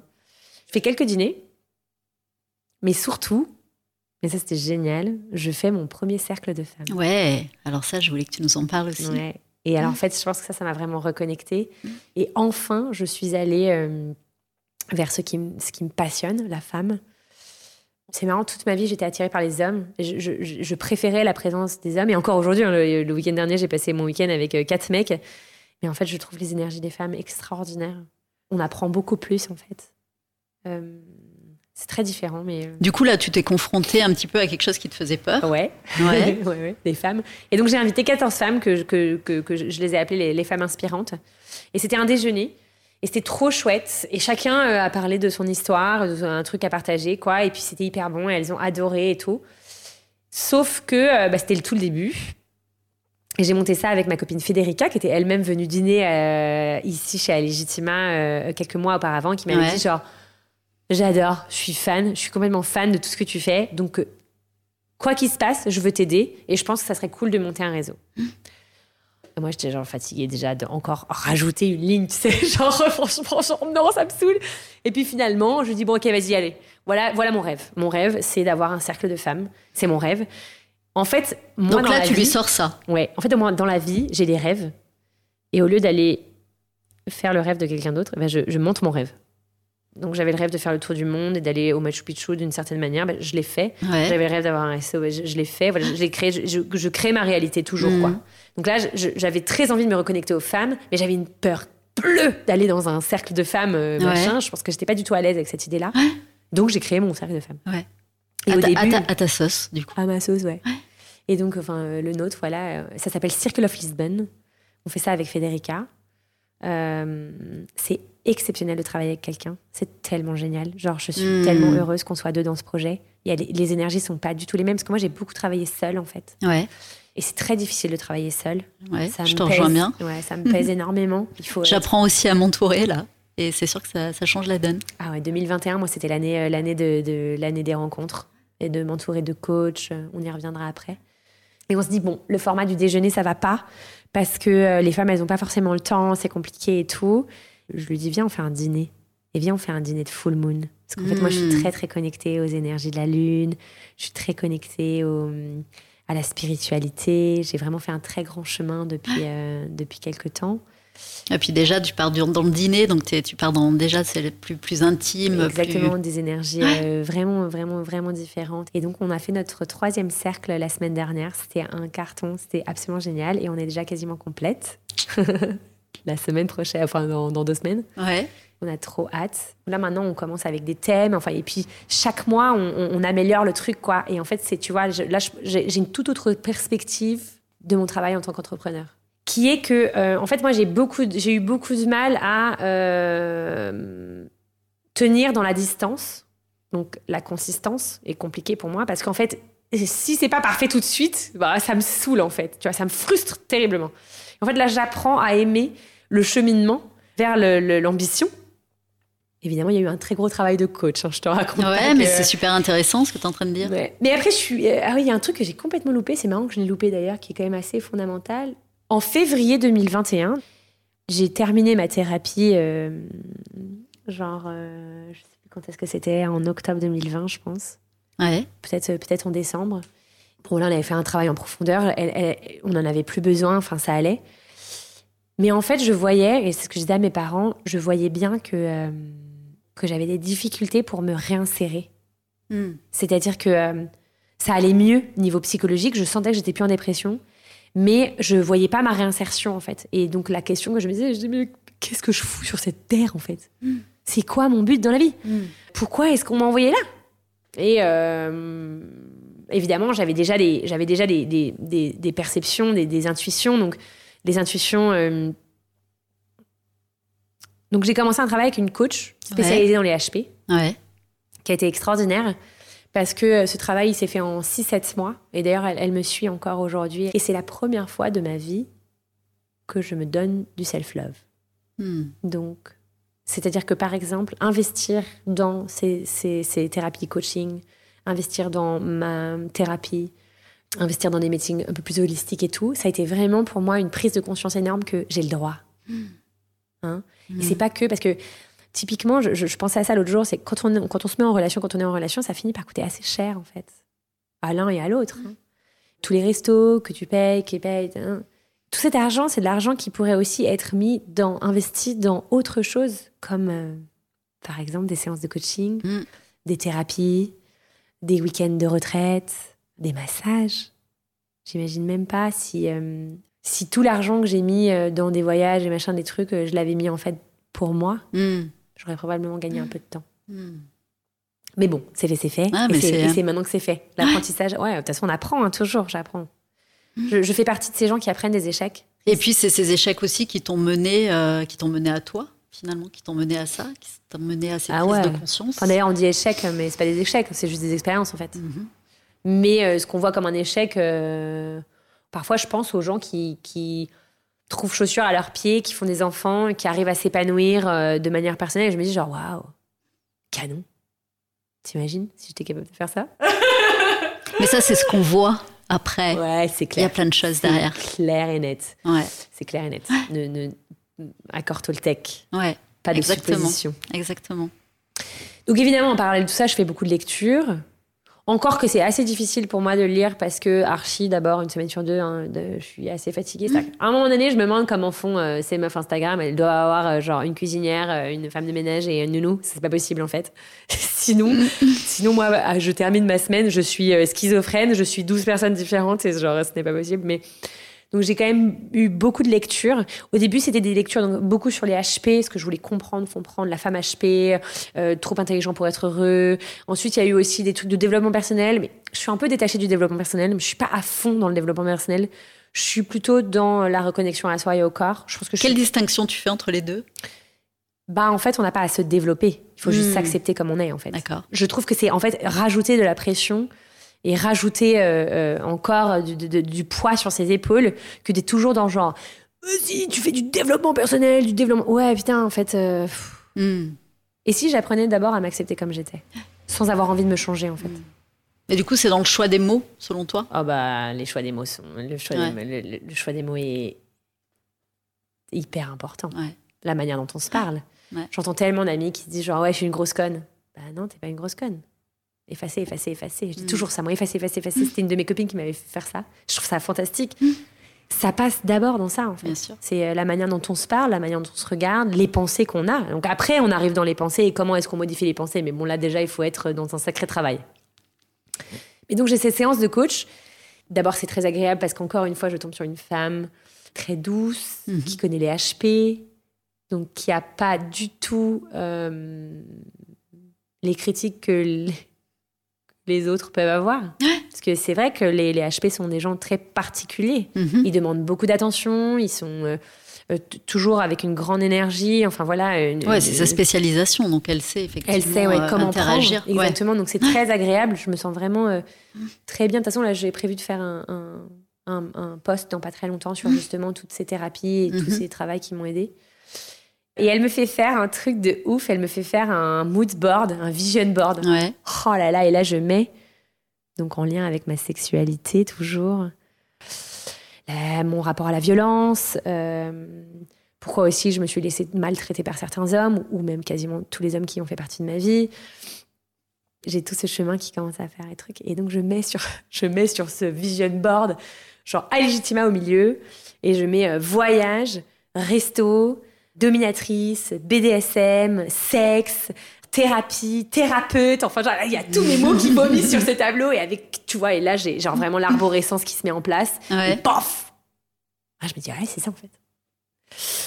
Naturellement, je commence à me dire, bah ouais, en fait, euh, j'ai cette euh, sexualité, elle fait partie de moi, elle se ressent aussi, je, je- on, on m'en par- on m'en parle souvent et, et, euh, je veux dire, je j'ai pas peur de me mettre euh, parfois nue sur les réseaux, j'ai pas peur de, de- j'ai pas peur de mon corps, j'ai pas peur de, de, de me mettre nue devant des, des gens. J'ai aucun problème avec mon corps.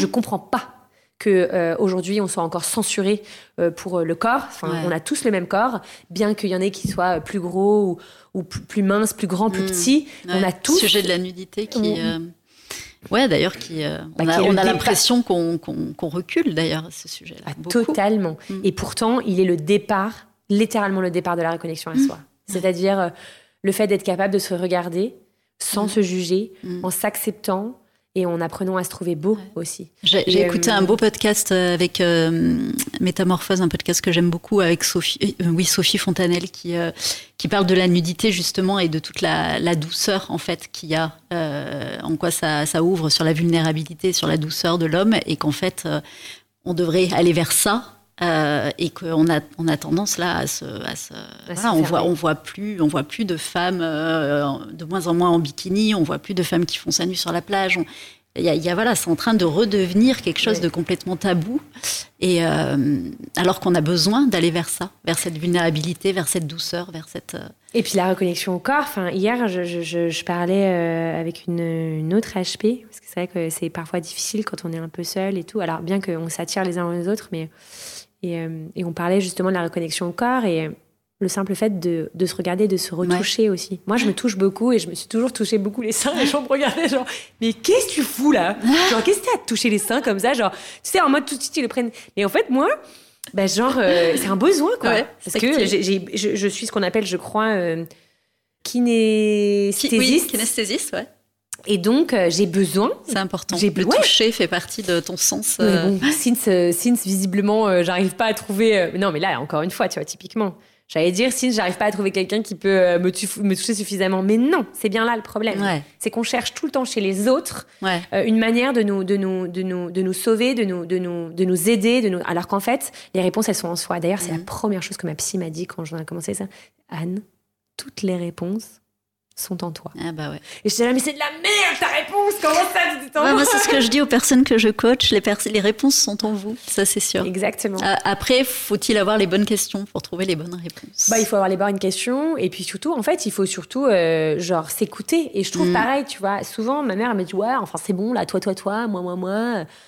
Euh, t'es hyper égoïste, t'es hyper centré. Ben ouais, mais en fait, euh, tant que je suis pas bien dans, mes baskets et tant que je suis pas bien dans ma peau et dans ma vie, euh, ben je vais pas vous donner le meilleur de moi. Et moi, j'ai envie euh, que vous ayez en face de vous une jeune fille euh, souriante, euh, pleine de vie, euh, agréable. euh, et c'est d'ailleurs de plus en plus le cas. Mais, euh, mais ça passe par ça. Et euh, ça passe par se connaître. Donc je fais ce mood board géant que ma mère d'ailleurs verra. Parce que ma mère est venue m'aider juste avant l'ouverture. Elle a rien dit. je pense qu'elle s'est dit putain, il se passe quoi? Ça a été pour moi une manière aussi euh, d'assumer euh, mon besoin de parler de sexualité. Mon besoin de comprendre comment j'ai pu rester dans un mariage qui ne m'a pas sexuellement épanouie pendant tant d'années. C'est-à-dire euh, comment j'ai pu me faire autant de mal en fait pour ne pas m'écouter. Pas t'écouter, ouais, Ouais. c'est ça surtout. ouais, c'est pas écouter Et surtout, genre, je l'ai jamais trompé. Donc, en fait, euh, je sais pas si tu imagines le, le niveau de frustration, quoi. T'étais même peut-être déconnecté de, ce, de ah ton oui, bah, à la besoin. fin, en à la fait. fin, t'es complètement déconnecté. Ouais. Mm. Et donc, la sexualité a une- occupe une place très importante dans ma vie. Pas seulement d'avoir une vie sexuelle épanouie, parce que j'ai bien compris que c'est pas si simple, hein, surtout quand on est séparés, après Covid, machin, rencontrer des gens et tout. Je pensais que c'est. Je pourrais, euh, mais ça m'intéresse pas non plus, parce que forcément, moi là maintenant, j'ai atteint un, un niveau de conscience qui fait que j'ai envie d'avoir une certaine connexion dans ma, dans ma vie sexuelle. Mais du coup aussi, j'ai compris que toute cette énergie sexuelle, je pouvais la faire remonter. Et donc ça, euh, le- la magie, euh, la magie s'est opérée la semaine dernière dans ma première retraite spirituelle ayahuasca et mescaline, et où j'ai pu, pour la première fois, faire remonter le serpent, le serpent du Kundalini. La Kundalini. Ouais, Ouais. exactement. euh, plus haut, vers Ouais. le cœur déjà. ouais. Et j'ai senti du coup, cette lumière arriver dans mon cœur, c'était assez fou. Et donc j'ai compris que euh, l'énergie sexuelle pouvait être transformée en énergie créatrice Mm, et qu'elle était extrêmement puissante. Mais j'ai une passion pour le sexe, j'ai toujours parlé avec mes copines euh, de sexe, de relations, de gynéco, de, de tips pour euh, comment, tu vois, euh, mieux, machin, euh, toujours, toujours, toujours, toujours. Et je pense que ce qui m'empêchait, c'était le regard de l'autre, évidemment, le regard de mes amis proches, le regard de ma famille, de mes parents. D'un coup, sujet un peu tabou. Touchy, ouais, tabou, complètement tabou. Et, euh, et du coup, j'ai commencé à mettre des photos nues, dénudées Mhm. de moi, qui a été une euh, récupération de mon corps et de voilà, j'ai récupéré ma puissance Mm. en disant en fait, ceci c'est moi, et si ça ne vous plaît pas, prenez la porte. Mm. Notamment À mettre des photos de toi sur les réseaux. Ouais, exactement. Parce qu'en fait, Instagram, c'est-à-dire que quand tu as un compte un peu. euh, j'ai pas un très grand compte, mais les gens se disent genre, ouais, je vais donner mon avis et tout et tout. Mais en réalité, euh, je t'ai pas demandé ton avis. Et en fait, tu es ici. Chez moi. Bah, tu es ici chez moi, ça c'est clair et net. Mais surtout, tu es ici pour euh, finalement prendre ce que je te donne, échanger avec moi. Mais la critique et la violence, là, il y a pas très longtemps, je me suis fait effacer deux trucs. Il est très clair que la rapidité avec laquelle on a effacé, c'est parce que je me suis fait dénoncer mes photos. Ah ouais. Sur mon putain de site. Mm. photos qui étaient absolument magnifiques parce que j'ai vu des photos passer sur Insta qui étaient bien plus dénudées et un peu, euh, tu vois, genre Mhm. sexuelles que ce que j'ai mis moi. Et il n'y a pas de raison. Je vois bien que ça dérange, mais si ça dérange, cassez-vous de mon Instagram en fait. et si vous êtes là, bah, c'est que vous êtes euh, titillé, vous êtes intéressé par ce que je raconte, par ce que je poste, par, euh, ma liberté. D'ailleurs, j'ai reçu là des messages magnifiques, tellement émouvants dont un qui se terminait en disant continue de nous montrer ton cul. Euh, mais parce que c'est une vraie récupération de puissance en fait. Et ça peut paraître débile, ça peut paraître genre aussi un peu, un peu, un peu nul, un peu sale et tout, mais non en fait. Récupérer son corps. Non, parce qu'elles sont belles tes photos. Ouais, enfin, c'est quelque chose de voilà, c'est c'est la nudité voilà dans sa dans sa puissance. C'est c'est euh, Mm. porteur de d'une énergie. Ouais. Ouais, c'est vrai que ça, ça a été un truc qu'on a fait avec, euh, avec euh, donc, euh, Nicolas, qui a, été, euh, qui a été extraordinaire. Nicolas, donc, euh, avec qui je viens de passer deux ans, mon ex. Et euh, ça a été magnifique. Non, c'est inspirant. Moi, je Ça, pense que je pense que les personnes qui sont euh, Enfin, ce serait, ce serait à, les interroger, mais qui, qui sont dérangées, finalement, ça, ça, la- ça les ramène à, à se questionner, à- Bah, bien sûr. sur ces sujets-là parce que Il y a l'effet miroir. Alors on pourra me dire, Ah, ça, ça marche pas toujours. Si, si, l'effet miroir marche toujours. Si on est dérangé ou agacé, c'est que l'autre a quelque, chose, que nous n'avons pas, ou l'autre fait quelque chose que nous faisons et qui nous énerve. Complètement. Sinon, on passe son chemin et ça ne nous entame pas. Exactement. Complètement. Sinon, on n'y met absolument pas d'émotions négatives ou quoi.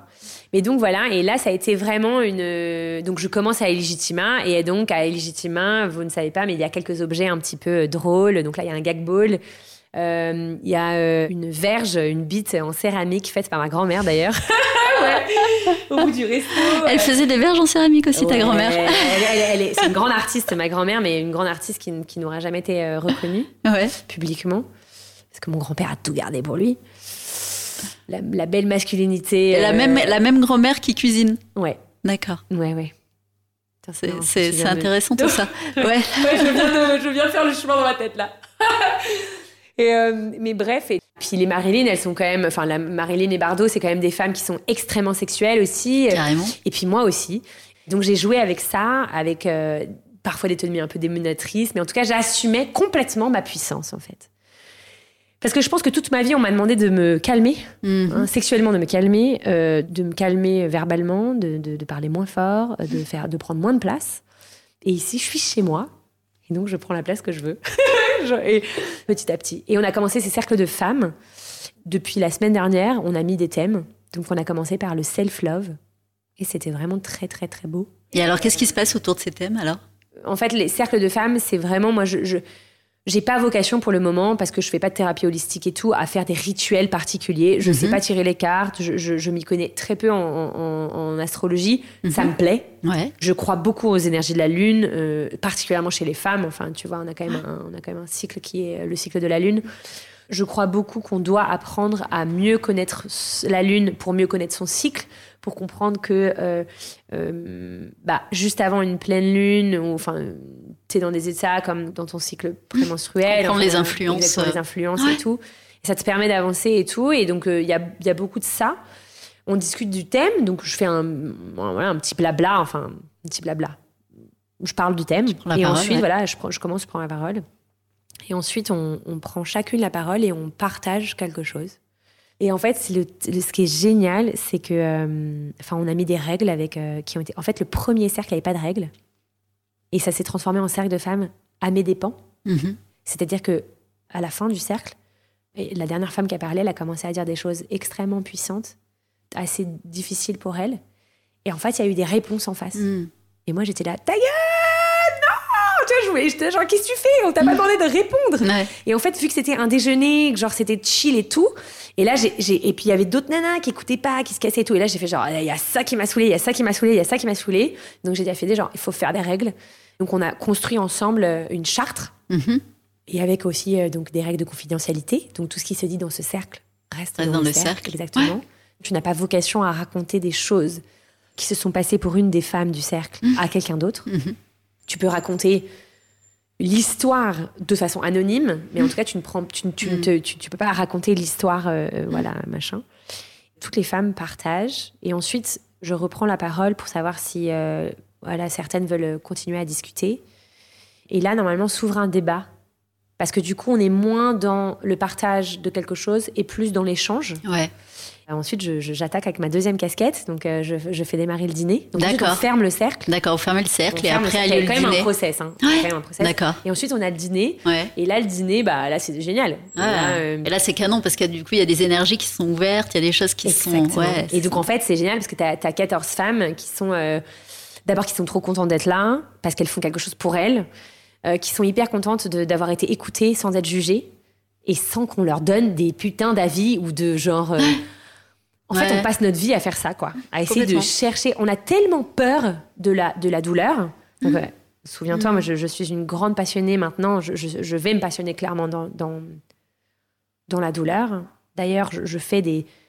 Aujourd'hui, je fais des, des médecines holistiques amazoniennes autour de la douleur, Euh, notamment avec le sananga, qui sont euh, des, des, des drops, des, des, des gouttes qu'on met dans ça. les yeux. Ouais. Ce sont des plantes amazoniennes, des petites fioles dans lesquelles il y a des gouttes et on te les met dans les yeux. C'est une expérience qui dure euh, environ 15 minutes, qui est d'une violence inouïe. C'est comme si on te mettait de l'acide dans les yeux. Ouais, ah vache. Ouais.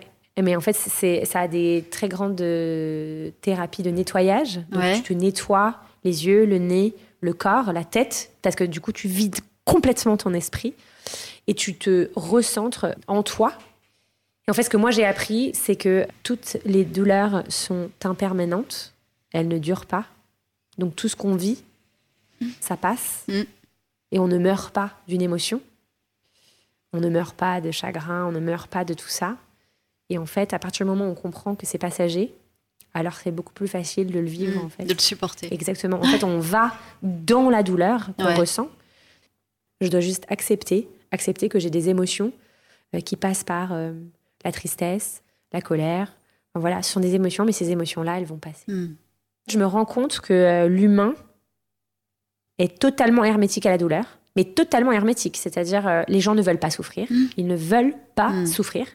Et donc, qu'est-ce qu'ils font? Ils se bloquent. Donc, un, déjà, ils bloquent leurs énergies, donc ils bloquent leurs émotions. Donc, surtout, on ne ressent rien, on ferme.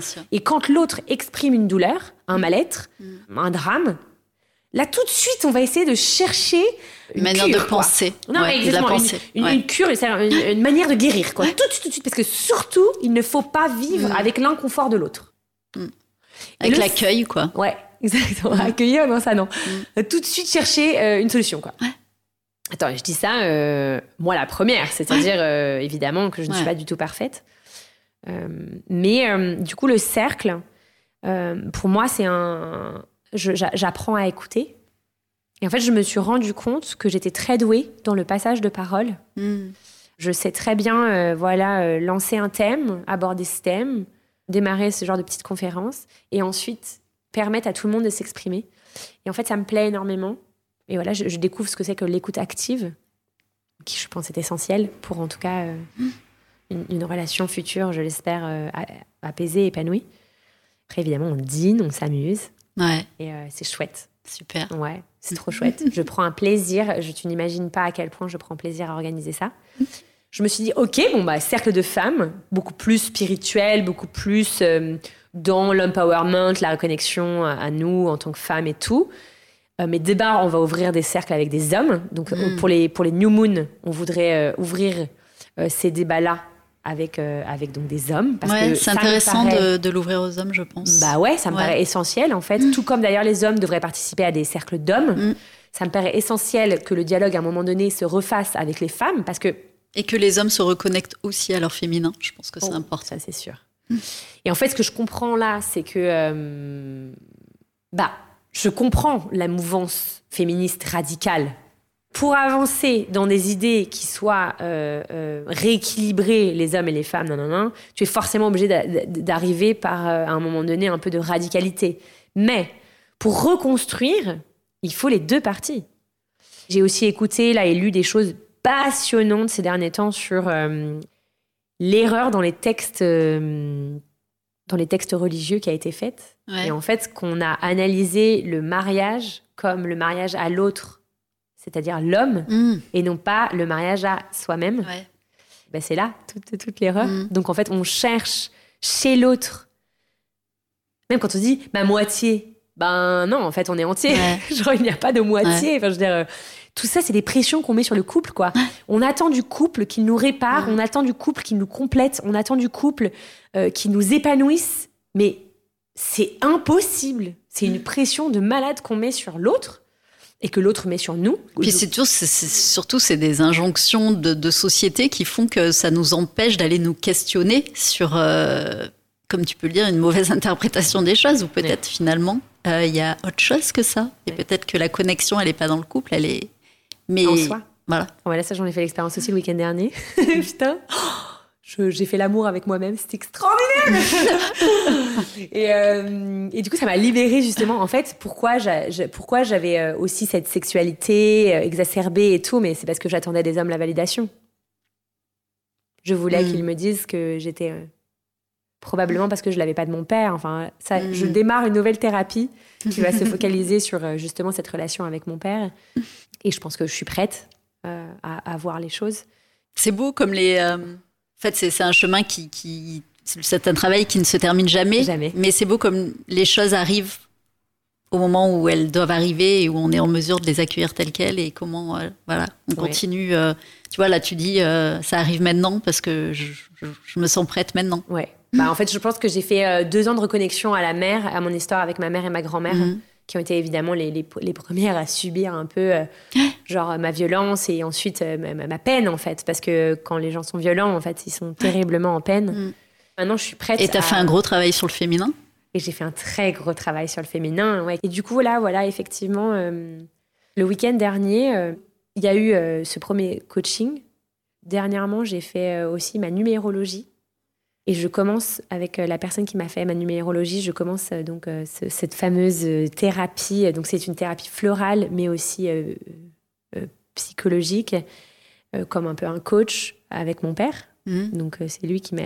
On parlait justement de la rupture et de mon incapacité à, Ta relation à, l'homme? À l'homme et, euh, et ma relation à la rupture aussi et à, à- à lâcher quoi. Genre Mm. euh, à, tu vois à 100% faire le deuil à toujours vouloir garder un lien et, euh, et à me sentir abandonnée quand le lien euh, on a commencé. C'est lui qui m'a dit bon il y a un truc avec ton père. Je pense qu'il faut aller creuser. Et c'était drôle parce qu'ils sont venus pour mon anniversaire. Enfin c'est dingue comme tout se met là. Et c'était la première fois que en fait il y a pas très longtemps j'ai dit je t'aime à mon père. Et il m'a envoyé un message en me disant mais, euh, mais je pense que tu t'es trompé de destinateur. Non Putain, il est trop pas l'habitude. Mais ça va Et je lui dis, ben non, non. Et après, il m'a appelé, il m'a dit, bah, en fait, euh, je trouve ça trop mignon. Et à la fois, je me suis dit, genre, euh, elle va pas bien. C'est dingue. Ouais. Et je lui disais, mais papa, tu te rends compte, je te dis, je t'aime. Et euh, tu te rends- et- et et t'arrives pas à l'accueillir, quoi. Ouais. Et quand il est venu ici pour mon anniversaire, Mais m'a- c'est chouette que tu puisses aller dans, cette, dans cet échange-là, dans cette discussion-là avec lui. j'avais peur quand je l'ai envoyé je t'aime je me suis dit qu'est-ce qu'est-ce que tu vois qu'est-ce qu'ils qu'est-ce qu'ils vont avoir Bah ouais. comme réaction quoi parce que bon on a on- j'ai pas des parents qui disaient beaucoup je t'aime c'était pas dans, dans la ça veut pas dire qu'ils nous aiment pas évidemment mais je pense qu'il y a un gros travail de ça aussi de comprendre que l'amour a plein de formes différentes et qu'il faut accepter les formes qu'on nous a données alors je parle pas de ceux qui ont vécu des enfances traumatisantes hein. Malheureusement on porte en nous des blessures du passé euh, de génération et génération et génération de personnes qui malheureusement ne- n'étaient pas du tout dans justement l'amour, qui n'étaient pas dans la, la connexion à soi, qui n'étaient pas dans la tendresse. Et aujourd'hui, euh, on est dans un, un retour au féminin très très en puissance, on le ressent. On Ouais. est dans voilà dans le début de la reconnexion des hommes à leur féminin. Et donc il faut accueillir au- aussi le fait que nos parents ont fait de leur mieux et que euh, et qu'ils savaient pas non plus. Ils n'étaient pas là. Ouais. Mais euh, donc, euh, mon père m'a pris dans ses bras tellement fort. Et d'ailleurs, je disais à ma mère l'autre jour, je dis, tu vois, en fait, je viens de réaliser que papa, il a besoin, il est, kinesthe- il est, il est aussi kinesthésiste, Mhm. et il a besoin qu'on le touche, il a besoin qu'on lui fasse des câlins, il est en manque d'amour. Mhm. Mais il est en manque d'amour de ouf. Et il m'en a fait deux câlins très, très profonds. Et moi, j'étais un peu genre, Ouh, je sais pas, et en même temps, ouais, j'avais envie aussi, tu vois, mais c'est très pudique encore, quoi. Mais c'est beau, je trouve. C'est chouette. Et c'est arrivé en même temps que le moment où on a décidé avec Louis de commencer cette, cette thérapie et euh, d'aller chercher à comprendre ce qui s'était Mhm. passé, ce moment de rupture probablement, que je, je- sans cesse je, je revivais. Quoi. Et là, ça se répercute comment avec tes frères et sœurs, par exemple, quand tu euh, quand ouvres des, euh, des connexions comme ça, que, que, que toi, tu réussis à y aller, mais ça demande quand même un travail. Donc là, tu es en train d'ouvrir quelque chose. Comment ça se répercute? Silence radio. Hmm. En revanche, je pense que en revanche, mes parents, pour le coup, eux, ont initié un travail. Bah ouais, parce Ma que tu fais bouger les lignes. Ouais, complètement. Bah ouais. Mm. Euh, Anne, on arrive à la fin de, à la fin de notre discussion. J'ai envie de te poser une dernière question. C'est euh, du coup, euh, what's next? Quelle est, quelle est ta vision là pour, pour ce, qui, ce qui arrive quand tu regardes devant? Euh, tu vois comme je suis excitée. Alors, what's next? Euh, bah, J'ai plusieurs étapes, mais euh, alors je dirais d'abord me reconnecter vraiment définitivement à moi et continuer. J'ai compris que je prenais énormément de plaisir à me former, apprendre, mais que c'est ce que j'avais pas fait depuis, depuis 10 ans, 15 ans en fait. Parce que mes études, elles m'ont pas du tout épanouie. Je voudrais devenir sexothérapeute. Donc, je vais commencer une formation dans pas très longtemps. Génial. Ouais. Donc, du coup, bientôt aussi, il y aura des dîners avec des thèmes liés aux relations et à la sexualité ici. Mhm. Euh, parce que je Il y a pense... déjà la déco qui va bien. Attends, j'ai des petits, j'ai petits jouets là-haut. euh. Mais euh, en fait, je pense que les gens ont envie de ça. À chaque fois que je parle de cul, c'est ouf parce que euh, tout de suite la conversation, waouh, ils sont hyper intéressés et tout. Et pourtant, c'est encore tellement tabou. Et moi, je, je, veux, je, veux, je veux démocratiser tout ça. Je veux dire, je trouve ça hyper triste. La sexualité, c'est tellement beau, celle qu'on a avec soi-même ou celle qu'on a avec l'autre. Mais je veux dire, c'est tellement beau que c'est triste qu'il y en ait tellement de gens qui souffrent de, de leur sexualité, tu vois, de leur frustration ou de ne pas être capable de, de lâcher prise. Enfin, j'entendais encore il y a pas très longtemps des femmes me dire qu'elles avaient jamais joui. Enfin, tu vois, à 35 ans, ça fait un peu chier, quoi. Mmh. Donc euh, moi j'ai envie d'aider de, de, les femmes et les hommes à se reconnecter à une sexualité épanouie. Ça c'est vraiment genre ouais. Donc je vais me former en tant que sexothérapeute. Euh, J'aimerais aussi faire des formations euh, sur le tantrisme. Ouais. Parce que donc pendant très longtemps je me suis un peu focalisée sur le cérébral, puisque ouais. c'est quand même ce qui fait partie de moi. Je suis très, très cérébrale. Je, je pense beaucoup, j'analyse beaucoup.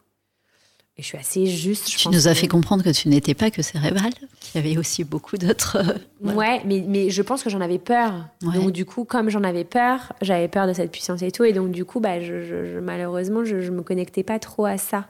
Et en fait, je pense que tu ne peux pas faire de thérapie sans avoir une reconnexion au corps. J'en suis intimement persuadée. Et donc, du coup, j'aimerais bien aussi euh, me former au tantrisme. Mm. Et alors, what's next? À Illegitima jusqu'en 2024. Mm. Ensuite, il faudra quand même que je vende parce que quand même fait chier. Euh, c'est encore lié. Ouais, bah ouais, je suis encore liée avec mon ex-mari et tout. Enfin, c'est fun, c'est cool, c'est. Euh... On verra, parce que je suis pas dans le futur, mais voilà. Et puis idéalement, je me ferais bien euh, quand je vends un manche priem. Ouais. Euh, mon rêve, c'est d'aller vivre en Italie. Ouais.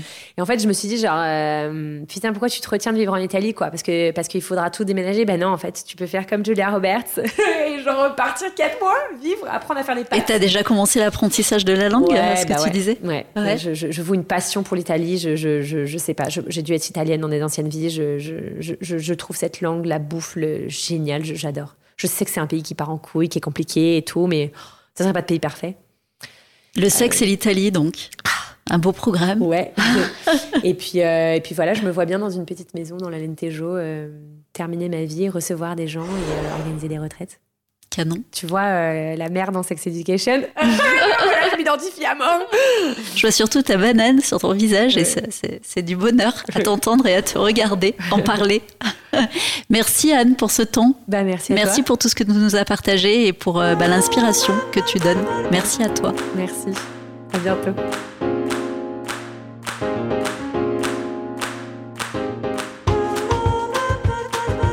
Merci à Anne d'avoir participé à cet épisode de Muse Within. Si vous aimez ces rencontres, n'hésitez pas à nous le dire. On vous invite à nous laisser un avis 5 étoiles sur la plateforme de votre choix et aussi à en parler autour de vous. Ça nous fait plaisir et ça nous aide beaucoup à faire connaître le podcast. Nous vous invitons également à suivre Muse Within sur les réseaux sociaux et à vous inscrire à notre newsletter pour découvrir nos nouveaux épisodes, nos articles, nos dernières inspirations et qui sait, peut-être initier à votre tour le changement dont vous rêvez. Je vous dis à très bientôt pour un nouvel épisode.